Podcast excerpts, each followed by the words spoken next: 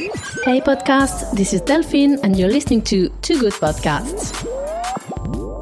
Welcome to this new episode of Too Good Media. Uh, today we'll talk about fashion illustration uh, with a young uh, Italian illustrator, Gabriele Melodia. I met Gabriele this year at Alta Roma in January because Gabriele uh, won uh, the illustration of the marketing campaign of the Roman Fashion Week this year.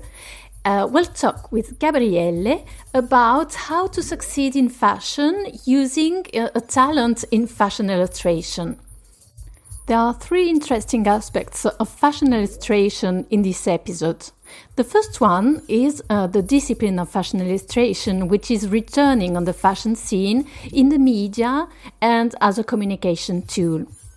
The second aspect is uh, how this talent of fashion illustration can be used by designers to communicate today in a more intimate, uh, very quick, and at low cost way. Third aspect is uh, the creativity. Uh, how can fashion illustration be integrated as part of the creativity of the designer today in his collections? And just as the example of Gabriele, who didn't want to choose between fashion illustration and design, how to combine those two talents uh, to propose a very uh, special uh, collection and get uh, out of the box. Allora, Gabriele, buongiorno. Buongiorno. Sono contentissima di sentirti su Too Good Media. E, um, allora, sei um, a Palermo, vero? Sì, e... Palermo, in Esattamente. Sei, sei tornata a Palermo subito dopo il lockdown? Sì, sì, io sono partito, come sai, a gennaio per la Fashion Week di Alta Roma, poi dopo Alta Roma sono tornato qui a Palermo e, e sono rimasto qui sin da gennaio, quindi poi è arrivato il lockdown e mi sono ritrovato a casa mia. E... Allora, tu, uh, Gabriele, uh, sei uh, fashion illustrator e um, designer. Ci siamo incontrati, giustamente lo dicevi, a Alta Roma perché quest'anno sei stato scelto come illustrator per rappresentare la, la campagna uh, mediatica di, uh-huh. de, di, Alta Roma, la Fashion Week di Roma. Sì.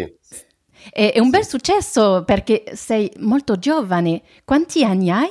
Eh, sì, eh, ho 24 anni. Eh, sì, è stata una cosa veramente pazzesca perché eh, se ti racconto come sono arrivato ad Alta Roma ridi, perché una notte Raccontami. ero sveglio alle 3 del mattino, ero sveglio alle 3 del mattino e stavo guardando il mio feed di Instagram e eh, scorrendo scorrendo vedo un post su Instagram eh, di Simonetta Gianfelici che promuoveva la portfolio review. Sì, certo.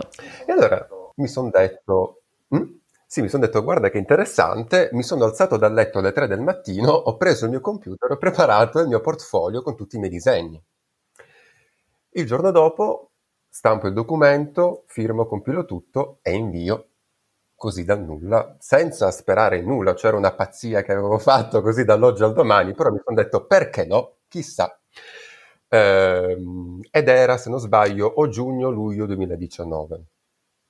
Eh, non ricevo chiamate per la Fashion Week di luglio, quindi avevo pensato, vabbè, non è andata questa volta, sarà per la prossima volta e invece vengo chiamato a settembre eh, e quindi lì ho ricevuto la proposta, ho preparato lo schizzo, poi l'illustrazione completa e ho inviato e a dicembre mi viene comunicato eh, che ero stato scelto eh, per eh, rappresentare la campagna pubblicitaria e non potevo crederci. Fantastico, sì, è vero, e, e perché sei stato laureato poco tempo fa.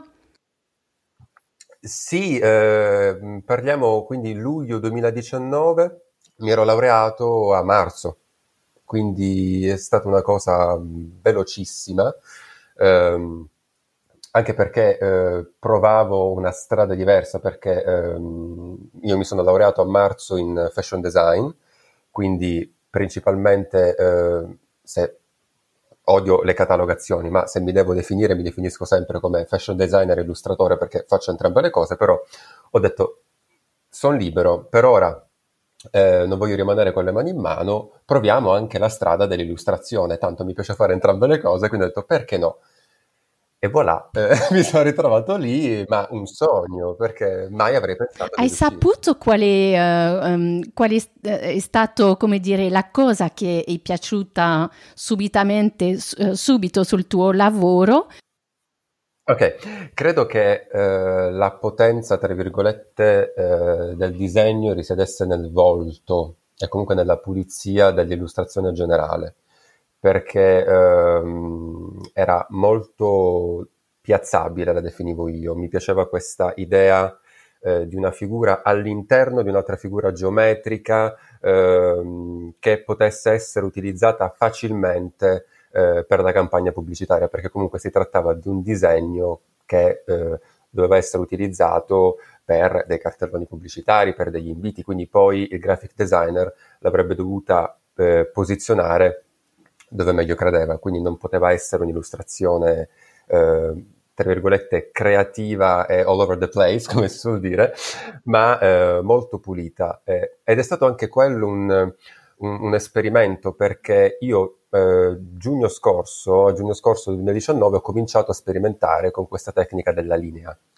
Eh, non avevo mai provato questa tecnica molto minimal, io ho sempre amato disegnare ehm, i ritratti, quindi volti, busti, eh, principalmente di donne, e mi sono detto proviamo questa nuova tecnica eh, che non avevo mai sperimentato e quando ho ricevuto la chiamata ad Alta Roma ho detto questa è l'occasione per sfruttare questa nuova tecnica che sto, che sto scoprendo, che sto utilizzando per comunicare anche una parte di me, cioè in quel disegno ci devo essere io e in quel disegno c'erano anche tanti elementi che riguardavano me, ovviamente chi non mi conosce non se ne rende conto, però poi andando un po' nel dettaglio sbucano eh, diversi elementi. Quindi effettivamente non ti so dire cosa eh, li abbia colpiti perché mh, mm, sembrerei megalomane, non, non, sì. non, non, lo so neanche io, non me ne rendo ancora conto. Però evidentemente qualcosa sono riuscito a comunicare. È, vero che il tuo stile è molto riconoscibile eh, e, e attrae veramente l'occhio. Uh, mi puoi spiegare uh, come, uh, giustamente qual è il processo di elaborazione uh-huh. voilà, della tua creatività? allora, principalmente quando decido di disegnare qualcosa, io non so mai cosa andrò a disegnare. Mm, perché mi annoierebbe sedermi alla scrivania e dire ok, adesso disegno questo eh, non ci sarebbe stimolo e nulla, quindi mi alzerei e me ne andrei direttamente. Prendo il foglio e comincio a pensare. Poi se devo magari disegnare, non so, un abito di una sfilata specifica, allora comincio eh, a disegnare, a creare la silhouette, però io non so in realtà come sarà il disegno concluso. È tutto un processo di improvvisazione, cioè guardo pian piano e poi decido in che versante portare il disegno. Quindi quello che voi vedete alla fine non l'ho programmato, cioè arrivo a quel punto insieme a voi quando disegno, perché guardo il disegno e dico mm, ok, adesso posso sperimentare, non so, una pennellata di colore, se non mi piace la rimuovo e allora vado di geometria, perché comunque amo anche lavorare con le geometrie, con le linee, creare forme ehm, che l'occhio ricrea anche se in realtà non sono disegnate.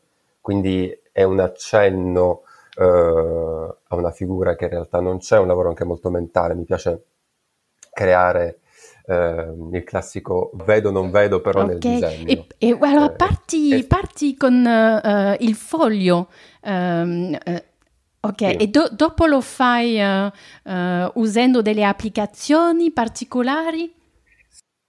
Sì, allora eh, inizialmente butto uno schizzo sul foglio, quindi con la matita per capire cosa eh, io abbia intenzione di fare. Dopodiché ehm, dipende che disegno eh, devo realizzare, perché se si tratta per esempio di rendering di figurino di una collezione, per esempio, allora eh, lavoro eh, con i classici pantone che sono i pennarelli ehm, per ricreare no, il tessuto, quindi quel disegno viene interamente eseguito a matita ehm, e poi colorato anche con i pennarelli poi ci sono mh, altri tipi di illustrazioni che sono appunto quelle, tra virgolette, minimal, che eh, eseguo con l'utilizzo dell'iPad eh, col programma Procreate che mi permette veramente di fare magie. Mm, è un programma Co- come si chiama? No, non conoscevo.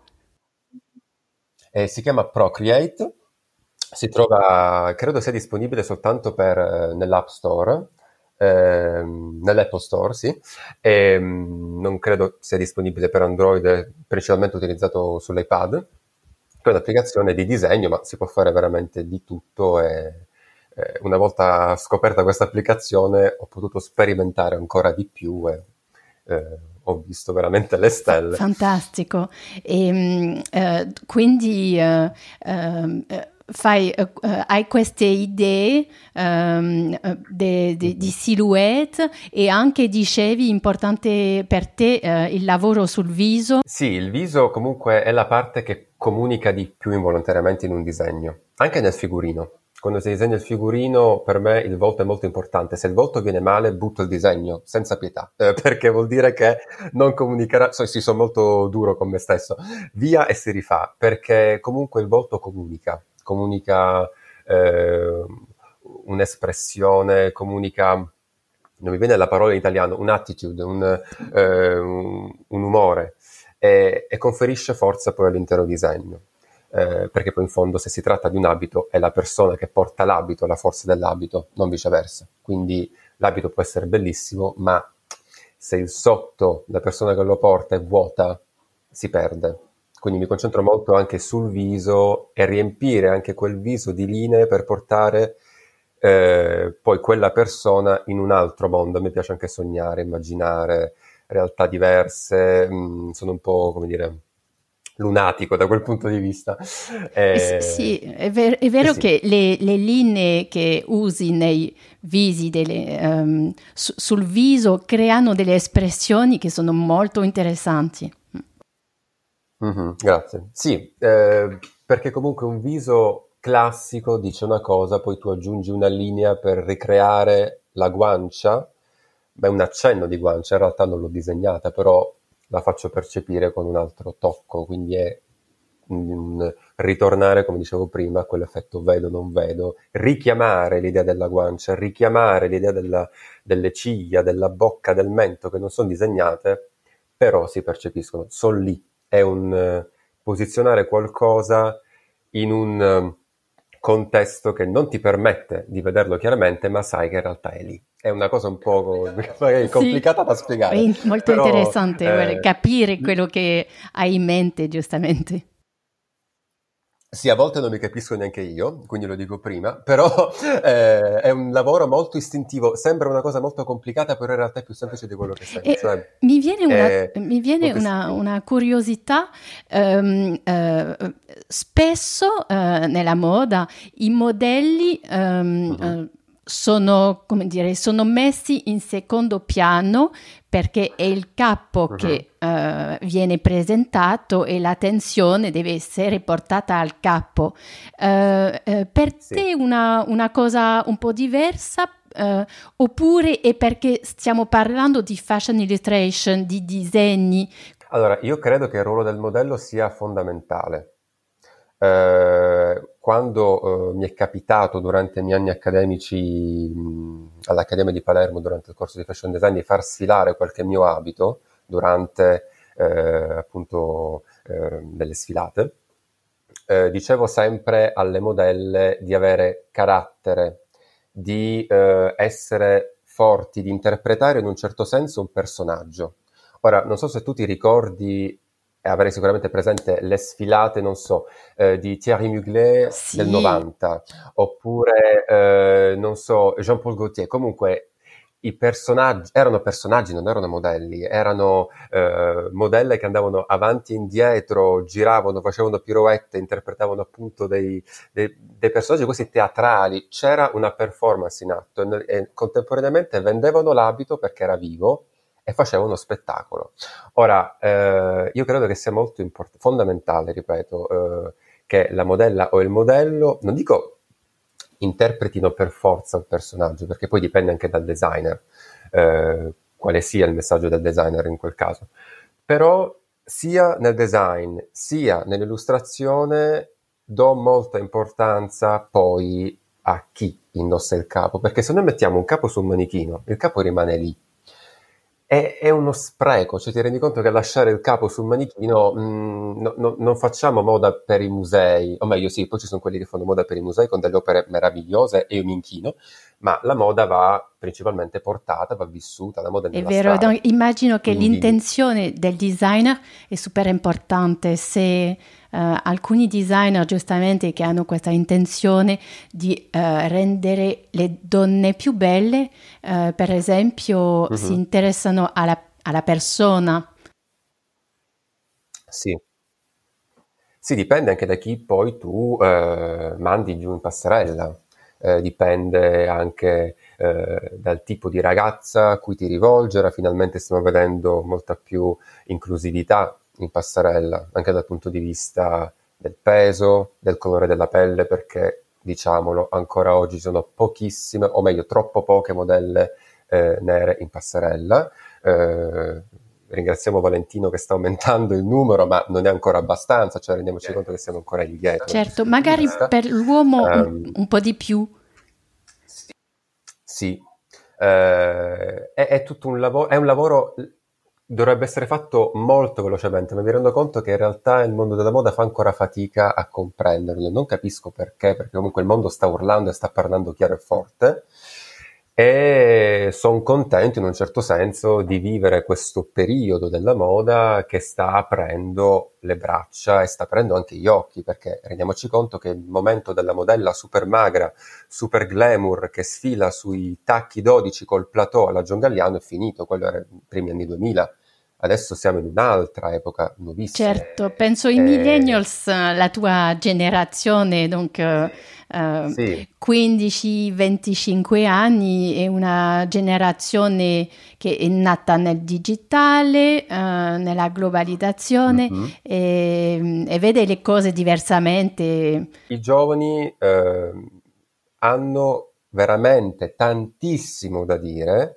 e mi dispiace che oggi le aziende più grandi o comunque i gruppi più grandi abbiano paura a scommettere eh, nei giovani creativi, perché dirò una cosa che può sembrare un po' impopolare e scomoda, però a volte trovo più creatività, parliamo di creatività, nei brand eh, appena nati o giovani, non so perché forse ha, sono appena arrivati e quindi vogliono far esplodere eh, la loro creatività, vogliono comunicare e far capire direttamente al pubblico di cosa parlino. Magari cosa pensi uh, delle, delle, capsule uh, che giustamente uh, grandi, grandi, aziende, grandi brand stanno facendo uh-huh. più volentieri, giustamente con questa generazione sì. di nuovi designer? per quanto riguarda le capsule è un rischio minore, perché nel senso sappiamo che la capsule è una mini collezione con dei pezzi limitati e questo permette anche agli investitori di vedere se la collezione in questione funzioni, per poi comprendere più in là se puntare su quel designer o su quell'altro. Ci deve essere un melange tra creatività e eh, accessibilità, che non vuol dire ovviamente poi ehm, progettare roba, sai, noiosa. Certo. Molte cose possono essere estremamente creative anche nella semplicità. E eh, appunto mi sono trovato a dover far conciliare queste due cose durante gli anni accademici perché mi ritrovo a disegnare collezioni, sai, con abiti pazzeschi, super creativi, poi li guardavo e dicevo, ok, ma chi indosserebbe una roba del genere? Magari sì, in passerella sarebbe fantastica, però dovevo fare un lavoro al contrario. Questo devo fare un nome perché intanto lo saluto se ci sta ascoltando, devo ringraziare il mio professore di fashion design Sergio Daricello perché grazie a lui sono qua, lui mi ha insegnato veramente ehm, tutto, cioè eh, a parte come progettare, come disegnare, mi ha veramente formato e mi ha anche insegnato come eh, sapersi, tra virgolette, vendere, come non rinunciare alla propria identità e non rinunciare però anche a una fetta di pubblico. Non bisogna autoescludersi, ma certo. eh, bisogna eh, approfittare di tutto, cioè qualsiasi occasione ci venga posta, bisogna coglierla. E concludo con l'ultima mh, mm, domanda che mi avevi posto. Il mondo della moda sì è molto competitivo e per questo motivo non bisogna mai arrendersi. Bisogna capire che il fallimento deve diventare un amico perché il fallimento bussa sempre alla porta e non possiamo buttarci giù ogni volta. Eh, bisogna imparare a perdere, bisogna imparare a fallire, perché poi quando vinciamo guardiamo tutta la strada che abbiamo fatto e, e vediamo che in realtà è andata bene. Poi può andare male un'altra volta, ma non dobbiamo buttare la spugna se veramente vogliamo ottenere quello che vogliamo ottenere. È un lavoro molto eh, psicologico, possiamo dire, perché eh, ovviamente non sto dicendo che il fallimento sia piacevole. Mi ricordo quando eh, tutte le volte che io ho fallito, non ne so più contare, mamma mia, mi chiudevo in camera al buio, eh, ero completamente giù. Dopo due giorni uscivo come una tigre e producevo il doppio di quello che avevo prodotto, ma perché volevo dimostrare che io ce la posso fare. Quindi ho detto perché no e mai, mai arrendersi. questo è il tuo motto. E um, se uh, mi puoi raccontare giustamente um, come ti è venuta questa, uh, questa vocazione uh, di lavorare nella sì. moda e, e anche l'illustrazione?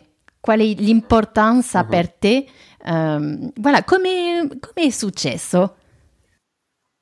Allora, eh, dobbiamo andare un po' indietro nel tempo perché mh, credo eh, di aver cominciato a considerare eh, la moda la mia strada eh, quando avessi 18-19 anni, quindi un po' tardi rispetto a tutti gli altri, perché solitamente sento storie di giovani designer che eh, avevano, eh, hanno avuto questa passione per la moda sin da bambini. Non è il mio caso, devo dire. Per me eh, LV di Louis Vuitton era Lord Voldemort, io fan di Harry Potter, non mi interessava, no. cioè non era la mia priorità la moda, però... Quindi hai scelto penso, subito dopo, dopo, la maturità uh, questa via? Hai, Do- hai allora, fatto... dopo la maturità... Sì, sì, ti ascolto.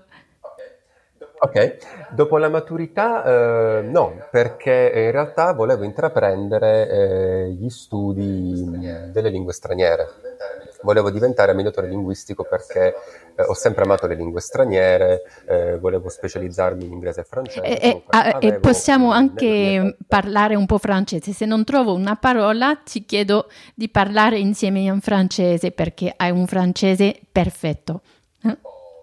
Oh, merci beaucoup.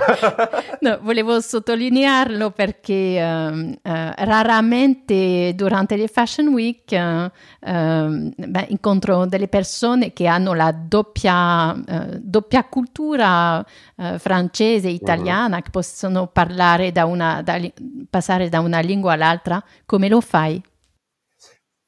Eh, sì, eh Diciamo che allora mh, ho studiato queste lingue durante il periodo scolastico, quindi molto mi è rimasto, eh, però devo dire che ho una facilità proprio a, mh, eh, come dire, a studiare le lingue straniere perché non è soltanto uno studiare una lingua, è anche studiare una cultura, eh, la storia di quel, sì. di quel, paese. Ho visto no? giustamente che ti interessa molto la, la storia francese. Uh, sì, Versailles, Louis XIV, questi... Eh, Louis XIV, mon amour, oui. eh, so, è nata anche questa passione in modo pure casuale, perché un giorno mi mise ad ascoltare la musica barocca, una grandissima mia passione, e cominciai a studiare il periodo. Quindi dalla musica è partita anche la mia passione per la storia e poi ho approfondito tutto il periodo dell'Ancien Régime, eh, Roi Soleil, eh, poi tutta la storia fino eh, al Luigi XVI. Sono, possiamo dire, un fan mm, pazzo del 14, mi piace molto il 15, dal 16 comincio a perdere un po' di interesse, quindi di 7 secolo. Ecco. Però, eh, però sì, perché comunque la storia è moda. Cioè, la moda è storia e cultura, quindi se non si sa la storia è difficile fare la moda. Ed è una cosa anche ehm, questa sulla quale eh, batto molto. Ah, cioè, tu... se si vuole fare moda bisogna studiare tutto, storia, geografia, letteratura, non solo italiana, francese, perché comunque bisogna rispettare il cosiddetto Zeitgeist, che è una parola tedesca che io amo, che è lo spirito del tempo. Lo uso sempre, eh, le persone che mi stanno accanto sono impazzite perché la ripeto all'infinito, però è lo spirito del tempo e quindi dobbiamo adeguarci a lui, non il contrario. E quindi anche tutto quello che produciamo deve rispettare la contemporaneità, o meglio, deve anche a volte anticiparla, perché sennò diventa noioso.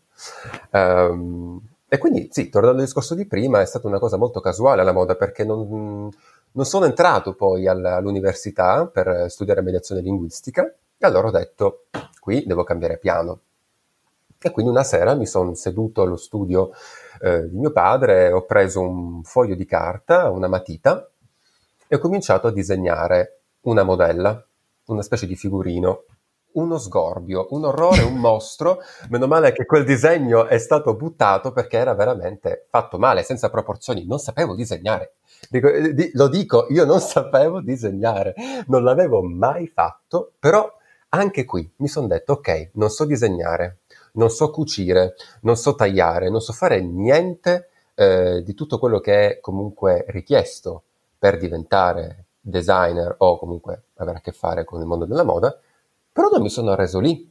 Ho cominciato a guardare online eh, corsi eh, di moda, di progettazione della moda, ho trovato il corso dell'Accademia di Belle Arti, era ottobre 2014 credo, e allora ho detto, guarda, voglio entrare. Ho cominciato a studiare per un anno la moda, la storia della moda, ho disegnato per un anno da solo per fare pratica, ho studiato la storia, ho studiato di tutto perché il mio obiettivo era entrare. E da quando poi sono entrato eh, l'anno successivo, lì è cambiata la mia vita perché facevo un qualcosa.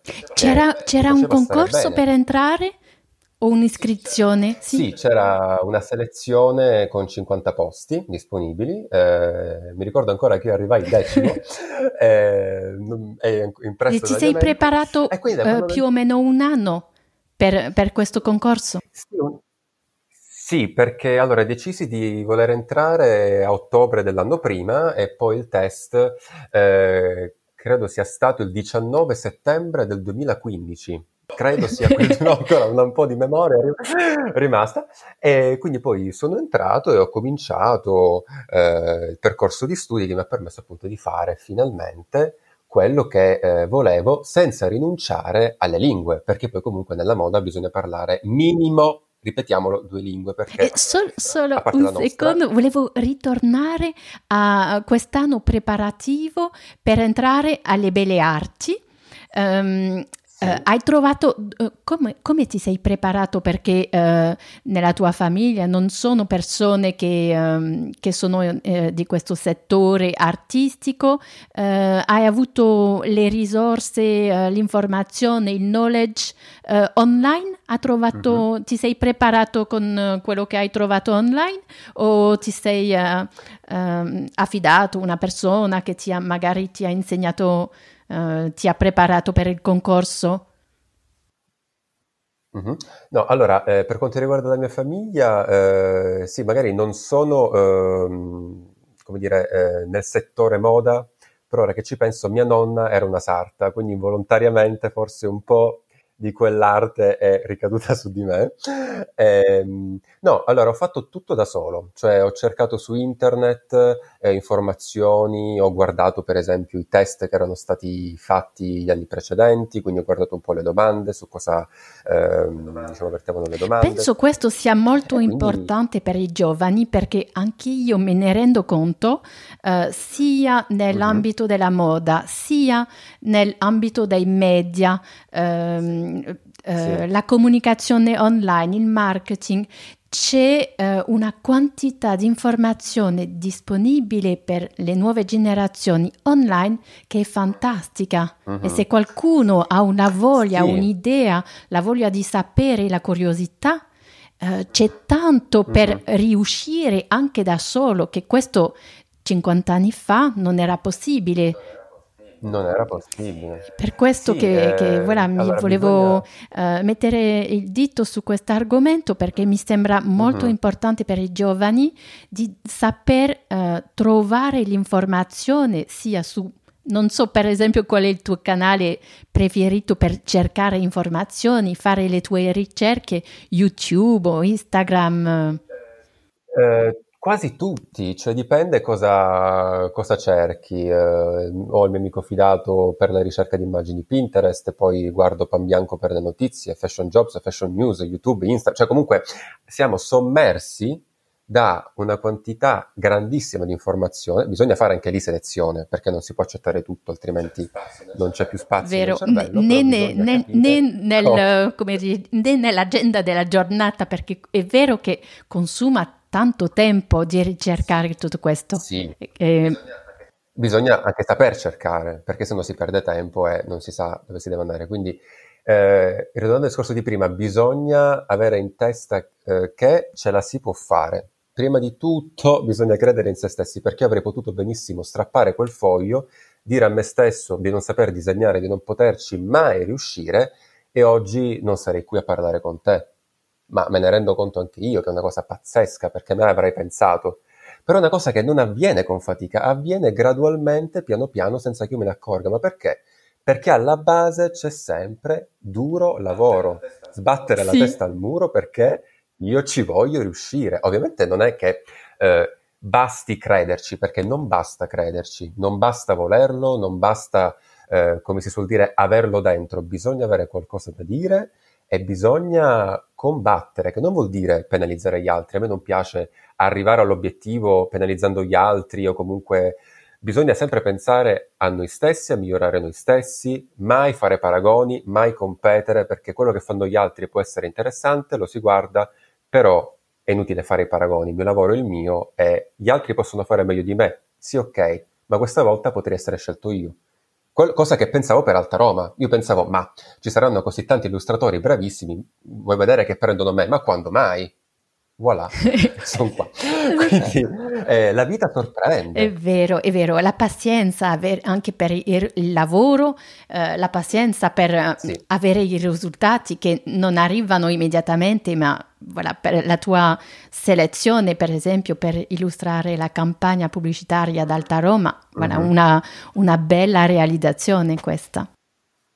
Sì, un, credimi, un sogno, perché era una cosa così lontana, ma lontanissima, perché mai mi ero comunque posto come anche illustratore, cosa che poi ho fatto diventare parte di me, eh, perché amo fare entrambe le cose, cioè, ne parlavamo anche ieri insieme, eh, quando progetto una collezione faccio le illustrazioni, quando faccio le illustrazioni probabilmente c'è una collezione dietro, quindi comunque è un lavoro che faccio contemporaneamente perché mi piace disegnare, mi piace progettare. Sono fortunato, possiamo dire, perché faccio quello che mi piace e tento giorno dopo giorno di far sì che questa cosa rimanga. Cioè non è una cosa che ok, ho ottenuto tutto questo, rimarrà per sempre. No, devo lottare ogni giorno per far sì che questa cosa rimanga nella mia vita, ma perché mi piace, cioè non, è, non la vedo come un lavoro, è un piacere per me fare queste cose, però ovviamente, come dicevamo, la competizione è alta. E allora con tutti quei fattori che abbiamo elencato prima, testa alta e Ok, e dunque allora ti ho um, uh, fermato, par- parlavamo giustamente quando sei entrato alle Belle Arti, Uh-huh. Uh, e durante gli studi uh, uh, immagino che eh, anche se sei entrato nella scuola, quindi è già un po' più facile perché c'è una strada eh, davanti uh-huh. eh, da seguire, ma eh, il percorso è difficile, ci sono delle scelte da fare. Eh, come trovi il tuo percorso eh, artistico o tra il disegno, giustamente, o la moda? Uh-huh. Devi fare delle scelte? Come è andato? Allora, eh, durante il percorso diciamo che eh, gli studenti capiscono un po' in che versante vogliono rivolgersi, eh, perché ovviamente fai conto che 50 studenti è un po' impensabile che tutti e 50 diventino fashion designer, comunque mh, mm, tutti vogliono giustamente eh, far quello, però poi magari durante il percorso capiscono che in realtà sono più propensi verso un altro settore, magari l'accessorio o verso, non so, eh, le calzature o verso le stampe, comunque poi eh, ci si specializza in diversi settori. Io devo dire che eh, ero sì intenzionato ehm, a specializzarmi nel design, nel fashion design, cosa che sto facendo anche ora, eh, però durante il corso eh, c'erano anche lezioni di illustrazione del figurino E, eh, è lì che infatti poi ho imparato anche a disegnare come eh, si fa il figurino e tutto. E mi ricordo che in quelle lezioni io ero contentissimo perché mi divertiva come un pazzo disegnare i figurini, perché ero lì circondato da pennarelli, eh, matite, quindi già io avevo capito che in un certo senso avrei avuto a che fare con il disegno nella mia vita. E allora ho detto, il disegno è il punto comune, perché poi che io disegni per progettare collezioni, o che io disegni per illustrare, o che disegni in generale, il disegno rimane. Quindi ho detto, perché non fare entrambe le cose comunque? E quindi torniamo al discorso, di prima, quindi eh, specializzarmi nel fashion design accompagnato anche con eh, l'illustrazione, perché un po' mi annoia, sai, pensare, ah, io sono solo questo.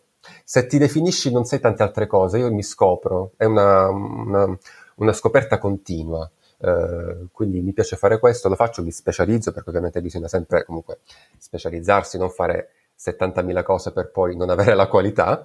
Eh, quindi ho trovato questi due, questi due campi che mi soddisfano tantissimo e, e nulla, e, quindi lavoro ti, appunto sem- per far sì che siano delle realtà presenti. Ti sembra uh, che, ci, che, ci, sia un ritorno alla fashion illustration?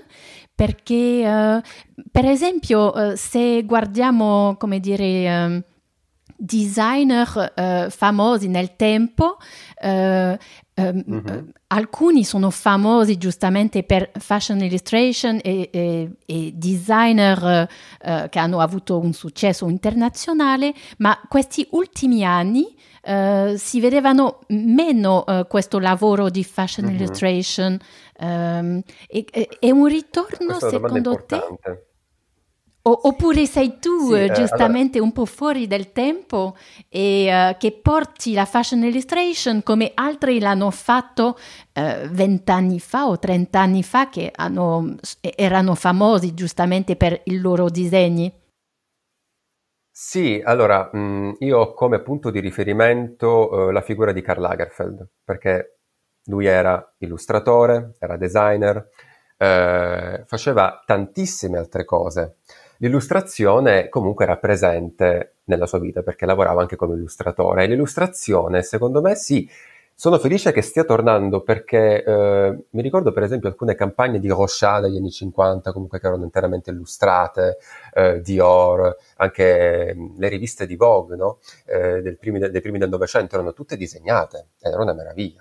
E eh, secondo me sta tornando un po', cioè eh, accompagnare anche l'identità del brand non solo ad una campagna visiva con gli editoriali, con ehm, tutte poi le fotografie, le campagne, le pubblicità, però l'illustrazione permette di, secondo me, andare oltre, perché si può inventare qualsiasi cosa, cioè puoi ridisegnare un abito della collezione, metterlo in un altro contesto, eh, e poi si spende anche meno. Puoi fare una, eh, veramente una campagna interamente disegnata, non dico a costo zero, però comunque con grandissima qualità e tanta creatività, perché l'immagine del brand arriva. E unire brand identity e disegno, secondo me, è, un, è un'idea bellissima. E devo dire creativo. giustamente che uh, uh, quando ho seguito, ti ho incontrato a Alta Roma, che ho seguito il tuo lavoro, questa creatività uh-huh. l'ho trovata um, affascinante, giustamente, di, perché molto versatile Grazie. e poi tante nuove proposte eh, e, mm, e, il disegno permette, permette, questo perché c'è un tempo molto corto dal momento che stai iniziando a creare e, e quando eh, riesci a mm-hmm. trasmettere eh, eh, la tua idea. Sì, eh, è un, il disegno liberatorio, lo vivo come una liberazione, cioè se mi viene data una penna, una matita, un foglio, io viaggio con la testa, ma perché comunque ricreo mondi diversi, eh, cioè dipende anche da cosa disegno, a volte mi metto a disegnare costumi, ritorniamo al discorso di prima, del 700, del 600, eh, perché sono epoche che mi affascinano, quindi comincio a immaginare storie, racconti, quindi eh, anche al di fuori della moda. Eh, è veramente un mezzo di comunicazione, secondo me, eh, potentissimo e poco sfruttato, però ripeto, secondo me sta ritornando perché anche su Instagram vedo moltissimi artisti e illustratori di moda che fanno dei lavori pazzeschi e che collaborano con eh, dei brand internazionali eh, che li utilizzano per promuovere tale collezione, accessori, profumo. È, è, una cosa che prima non si vedeva tanto e adesso sta ritornando perché siamo nell'epoca del digitale, tutti possono farsi vedere. Quindi... È capitato durante le Fashion Week uh, di, di, fare schizzi uh, su, quando, quando, sei in front row, uh, che vedi le passerelle? Mm-hmm. È una cosa che ti piace fare o, o, um, o meno? Allora, eh, Devo dire che eh, la Fashion Week di Alta Roma è stata la prima Fashion Week alla quale ho partecipato come spettatore, eh, perché solitamente mandavo gli abiti in passerella, quindi non ho mai vissuto queste, questi eventi eh, come spettatore, quindi lì ho avuto il primo imprinting, diciamo. ho voluto godermi le sfilate senza fare altro perché effettivamente era la mia, la mia prima esperienza quindi ho detto voglio vivere il 100%. Eh, non lo escludo perché comunque eh, disegnare dal vivo è diverso, cioè ehm, vedi l'abito in movimento, c'è un dettaglio che vuoi ricordarti, poi ovviamente le foto si trovano online, no? ormai possiamo trovare tutte le foto dei show eh, sul sito, in questo caso sul sito di Alta Roma, su Vogue Runway, comunque abbiamo tutte le sfilate a disposizione. Però eh, durante le sfilate dal vivo, a parte che si possono scattare anche foto proprie, quindi avere dei punti di vista diversi e anche angolazioni diversi, diverse, e, ehm, e poi ti permette anche no, di avere, cioè disegnare magari con la musica di sottofondo in quell'ambiente è totalmente diverso um, piuttosto che disegnare a casa nel silenzio totale, cioè c'è un, un'atmosfera totalmente diversa. Quindi non l'ho ancora fatto, ma non mm. lo escludo. Sì, ho visto, ho visto fare giustamente, una, come dicevo, parlavamo del ritorno uh, della Fashion Illustration anche alla Parigi Fashion Week. Mm eh, tanti mhm. illustrator mm-hmm. che uh, um, subito quasi dopo, dopo, lo show facevano la proposta uh, del, della passerella vista dall'occhio del fashion mm-hmm. illustrator e mm-hmm. lo trovo veramente accattivante e, e perché si riconosce um, il style del designer ma visto da, mm-hmm. da, un occhio da illustrator e è, fantastico. Sì, sono come i filtri in fotografia, Vero. cioè eh, sono visioni diverse, poi ovviamente eh, col proprio stile si interpreta quell'abito e diventa una cosa diversa, cioè lo, lo si fa vivere in un altro mondo, sono, sono, mondi diversi, cioè quando si disegna si creano dei mondi, ma anche con le collezioni.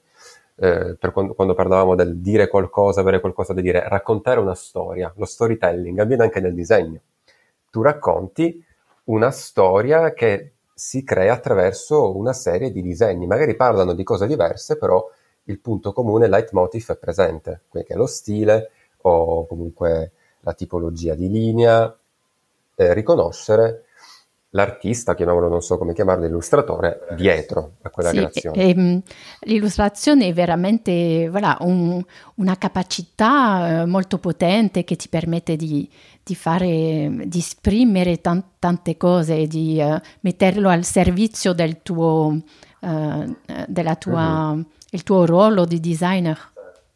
Certo, certo. sì, perché è, è un'arma, un'arma, in più. In più.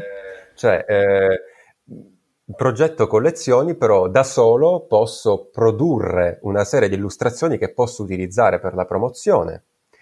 Anche magari i giovani designer che non hanno ancora i mezzi per delle campagne pubblicitarie o, non so, eh, appunto, eh, collaborare con fotografi, campagne online, possono utilizzare l'illustrazione per comunicare, per farsi, che è un mondo un modo possiamo dire antico ma che oggigiorno è super contemporaneo perché sono pochissimi quelli che utilizzano l'illustrazione per fare pubblicità e quindi anche un modo sì, per distinguersi. Questo è un buon consiglio, eh, giustamente per eh, trasmettere sì. la creatività eh, in modo molto diretto con, con uh, il pubblico e uh, ha un costo uh, minore, è vero, come dici, un servizio minore. fotografico costa, costa, tanto, poi bisogna avere il modello, il truccatore, fare esatto. lo shooting e questo ha un costo significativo.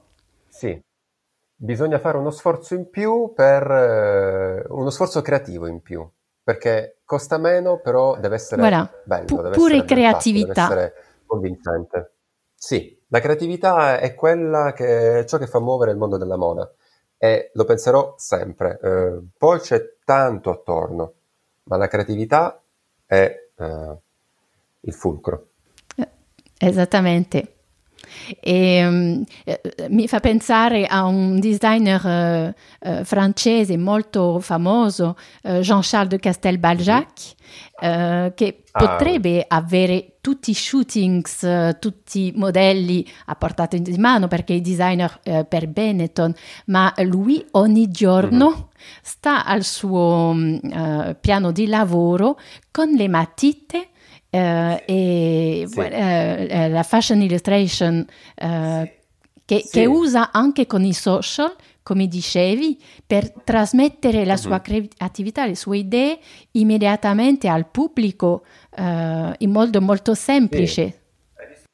Hai visto le storie su Instagram meravigliose? Cioè lui si mette lì a disegnare, anche lui con l'iPad sperimenta, ma perché in fondo sono due cose collegate. Dirò il discorso di prima, c'è il disegno in comune, quindi se poi uno vuole eh, esprimere qualcos'altro che non puoi esprimere con la fotografia, perché in un certo senso con la fotografia sei bloccato nel mondo reale, la puoi ovviamente rendere molto onirica. Sì, e poi ci sono tanti intermediari nella foto in realtà, perché voilà, c'è, sì, c'è sì. il designer, ma c'è il direttore creativo, c'è il, lo, esatto. stylist, c'è il fotografo come foto, fotografa che eh, è più difficile di controllare il prodotto finito con tutti questi intermediari.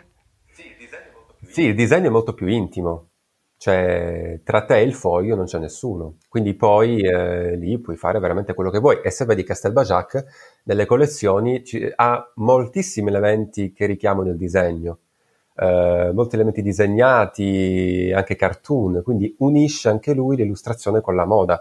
E penso che sia una cosa che sta eh, arrivando veramente in modo imperante. Io lo spero mh, mm, che comunque si unisca il mondo del disegno con il mondo della moda dal punto di vista creativo, non solo di progettazione. Eh, lo si è fatto qualche volta, eh, però secondo me sta cominciando a uh, diventare qualcosa di più reale, di più presente rispetto ai tempi passati. Eh, mi rende felice, molto. Bene, sei, sei, un bel esempio di, giustamente di uh, come riuscire nella moda usando la sua creatività e il suo talento per il Fashion Illustrator. Gra- sì, è, è, un modo per farsi strada in un certo senso, per farsi conoscere appunto l'illustrazione come modo per eh, parlare. Io non scrivo, non, non scrivo parole, disegno, però comunque comunico qualcosa e poi questo pubblico può venire da me per i miei abiti, comunque è tutto un cerchio. E o- e collegato. oggi giustamente stavamo, par- stavamo, parlando di questo settore moda che è molto, uh-huh. eh, molto competitivo sì. perché tanta, ci sono tanti talenti, poi eh, tan- tante persone interessate eh, ehm, alla creazione, mm. alla moda. Eh, come, quali consigli eh, puoi fare a un giovane che ha un talento eh, eh per il disegno, per esempio, eh, per um, mm-hmm. andare a, verso le case di moda per avere una prima esperienza mm-hmm. lavorativa? Quale, qual, quale consiglio o, oppure uh, che, quale, come lo vedi tu? Uh, come riuscire oggi? Uh-huh. Allora, eh, diciamo che, oh mio Dio, dare consigli, pure io sono molto giovane, quindi mi viene forse un po' per difficile. Per i primi però, passi, allora, almeno. Devo... Primi passi, allora, mi, ri- mi, sto ripetendo all'infinito, però è veramente importante. Allora, intanto, primi passi, mh, mm, capire di volerlo veramente, perché è inutile cominciare se non si è sicuri, perché comunque è un percorso lungo e duro, quindi eh, dobbiamo eh, capire effettivamente se questa cosa la si vuole o no. Se si è pronti per partire, eh, essere pronti a eh, veramente percepire qualsiasi cosa, a accogliere tutto, perché tutto può essere ispirazione che si può riporre nel proprio lavoro, studiare tantissimo ovviamente, ma tanto, tanto, tanto, qualsiasi cosa, non solo storia della moda, storia del costume, ritorniamo alla contemporaneità, allo spirito del tempo, e, e poi essere autentici. Eh, essere autentici, e, ripeto, a me è capitato di essere chiamato da uh, aziende uh, del mondo della moda di lusso, che a me avrei pensato potessero chiamarmi, eppure ritorniamo al discorso di prima, del perché io togliersi dalla testa questo perché io, eh, può succedere. La vita è veramente piena di sorprese, quindi pensare che tutto possa succedere, lavorare tantissimo, credere in se stessi, perché se non siamo noi primi a credere in noi stessi, nessuno crederà in noi, cioè se noi ci fermiamo non ci sarà nessuno che verrà a recuperarci, gli altri andranno avanti dritti, giustamente, e noi rimarremo lì. Quindi farsi forza da soli è tanto, tanto, tanto lavoro, è fallire, è rialzarsi, è crescere è un lavoro continuo che dare un consiglio solo è impossibile. Sì. Cioè una, eh. purtroppo non ho seguito consigli, sono andato a distinto per eh, veramente capire come fare, ovviamente poi seguito okay. anche dai, dai, miei professori che mi hanno poi più indirizzato, però comunque la, lo, lo, sentivo che io eh, avrei voluto fare. Eh, e una domanda, ehm, eh, hai avuto, eh, tu non hai un agente per esempio? che ti aiuta a essere no. in contatto con questa casa di moda o quell'altra. Uh, co- cosa pensi eh, no, no, de- dell'utilità? Perché ci sono tanti giovani che, perché è, è molto difficile di prendere il telefono, di chiamare, uh, che non conosco bene, mm-hmm. quando vanno in un evento non sanno chi è chi è, a chi parlare, mm-hmm. hanno paura di buttarsi sì. uh, e allora um, ci sono eh, e in Italia ci sono tanti agenti che vengono a trovarti. Eh, co- cosa pensi? Eh, è utile per un giovane trovare, andare a cercare un agente o bisogna ehm, andare direttamente eh, a contattare le persone? Oppure sono gli altri che ti, che ti chiamano? Come, come funziona? Allora, eh, fino ad ora eh, io ho solo ricevuto proposte, quindi non ho effettivamente mai, cioè sì, ovviamente poi cerco di creare contatti con eh, o designer o aziende, quindi non bisogna mai restare fermi con le mani in mano aspettando che la collaborazione o la proposta arrivi dal cielo, quello mai. Eh, non ho un agente, eh, quindi sono diciamo novellino, però credo che eh, Oggigiorno con Instagram e tutti questi social abbiamo la possibilità veramente di contattare chiunque. Quindi basta studiare un pochino eh, chi siano le personalità un po' influenti o che si vuole contattare, farsi un po' vedere eh, e anche mandare un messaggio perché quella persona potrebbe certo su Instagram potrebbero nascere delle belle collaborazioni. mi rendo conto uh, um, che tutti, tutti eh, ne parlano, eh, che eh, su Instagram è, è, più facile di avere una risposta di una persona importante, influente, piuttosto che mm-hmm. con la mail, che scrivendo una mail. Uh, sì, allora dipende cosa si vuole ottenere ovviamente, perché se si parla di, uh, non so, classici contatti per colloqui o robe varie, uh, è inutile utilizzare Instagram perché ci sono poi i mezzi quelli certo. preposti. Eh, se poi si vuole ovviamente, non so, collaborare per un disegno o una sponsorizzazione, Instagram è certamente più consigliato perché spesso i profili Instagram dei brand sono utilizzati dai social media manager che si occupano appunto eh, del contatto con il pubblico. Vedi, non so, anche Alexander McQueen che ha fatto la sfida in questi giorni eh, di McQueen Creators che si metteva in contatto con i creativi, comunque aveva dato una vetrina a disposizione di un sacco di persone per poter farsi vedere con le proprie creazioni. Quindi è un modo molto più immediato e più veloce. La mail sì, potrebbe anche funzionare, perché poi dipende da azienda ad azienda, eh, non tutte sono uguali. Però eh, certamente senza Instagram, ora ritorniamo al discorso di prima, io non sarei qui, perché tramite Instagram ho avuto contatti con tantissime persone che poi mi hanno conosciuto abbiamo legato eh, creato dei bellissimi rapporti, anche dal punto di vista ora, lavorativo, di collaborazione. E, voilà, e poi le persone e... si possono incontrare direttamente durante il Fashion Week e c'è stato questo primo contatto a distanza eh, che può aiutare sì, nella vita reale. Dopo. Dato dal Taroma eh, di incontrare, mi pare, uno o due giornalisti che eh, mi avevano taggato agli inizi quando era uscito il mio nome per l'illustrazione della campagna pubblicitaria eh, quindi, tra virgolette, avevano un po' idea di chi fossi. Una volta incontrati lì, mi sono presentato, loro ovviamente mi hanno detto, ah sì, sei il ragazzo che ha fatto il disegno, quindi già sapevano un po'. Eh, accorcia un po' i tempi. Eh, però sicuramente poi dal vivo è tutta un'altra cosa. Io sono sempre per le relazioni umane dal vivo. Eh, ovviamente questo diciamo, smart working, queste relazioni a distanza facilitano, tantissimo anche dal punto di vista della consegna dei lavori, eh, si può spedire un disegno, un lavoro, una foto in tre secondi, quindi non bisogna andare dall'altro capo del mondo, è un'altra cosa però sì, certamente è molto più immediato e Sul, una domanda sul tuo Instagram, uh, ci sono tante fashion illustrations, uh, il tuo lato uh-huh. uh, di designer, i tuoi capi li fai vedere uh-huh. meno e um, è una strategia di comunicazione? Um, quali, quali, sono i tuoi progetti? No, allora, È una cosa molto pratica, diciamo, perché allora durante eh, gli anni dell'accademia io ho progettato tantissimi abiti che ho fatto appunto sfilare. Eh, in questo periodo pure, diciamo, di eh, lockdown, mh, mm, reperire eh, tessuti è un po' complicato anche perché mh, mm, eh, non possiamo uscire, quindi ho deciso di eh, sfruttare questo tempo che passo a casa disegnando tantissimo anche facendo pratica per migliorarmi, eh, principalmente perché, ripeto, al momento non voglio eh, comunque creare un mio brand, eh, quindi non produco abiti da me firmati.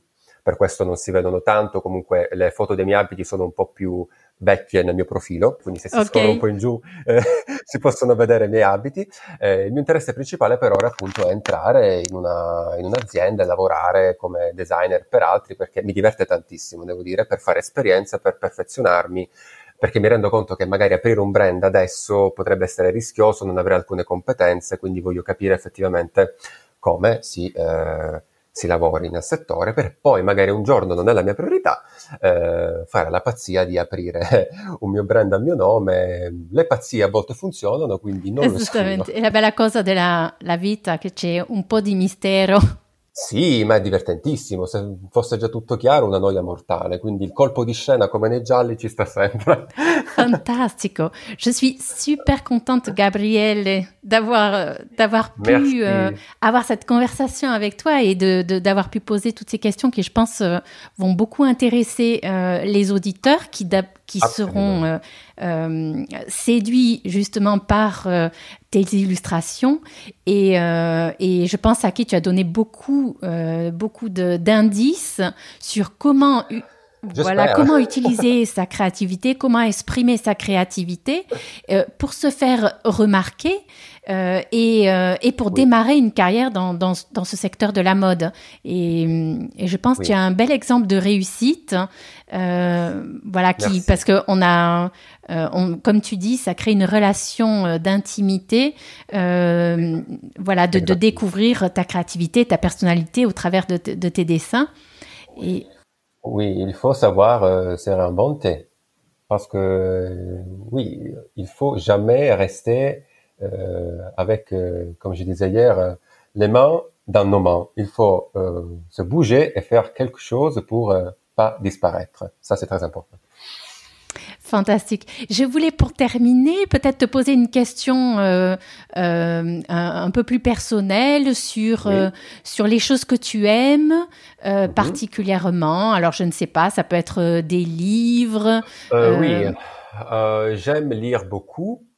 Je lis. Euh, Ou là, tu, tu disais aussi la musique, je ne sais pas. Est-ce que, qu'est-ce que. Euh, alors, je suis un petit peu euh, vieille parce que je me considère un petit peu un garçon du XVIIe siècle qui vit dans le XXIe siècle parce que j'aime la musique baroque, j'aime l'histoire.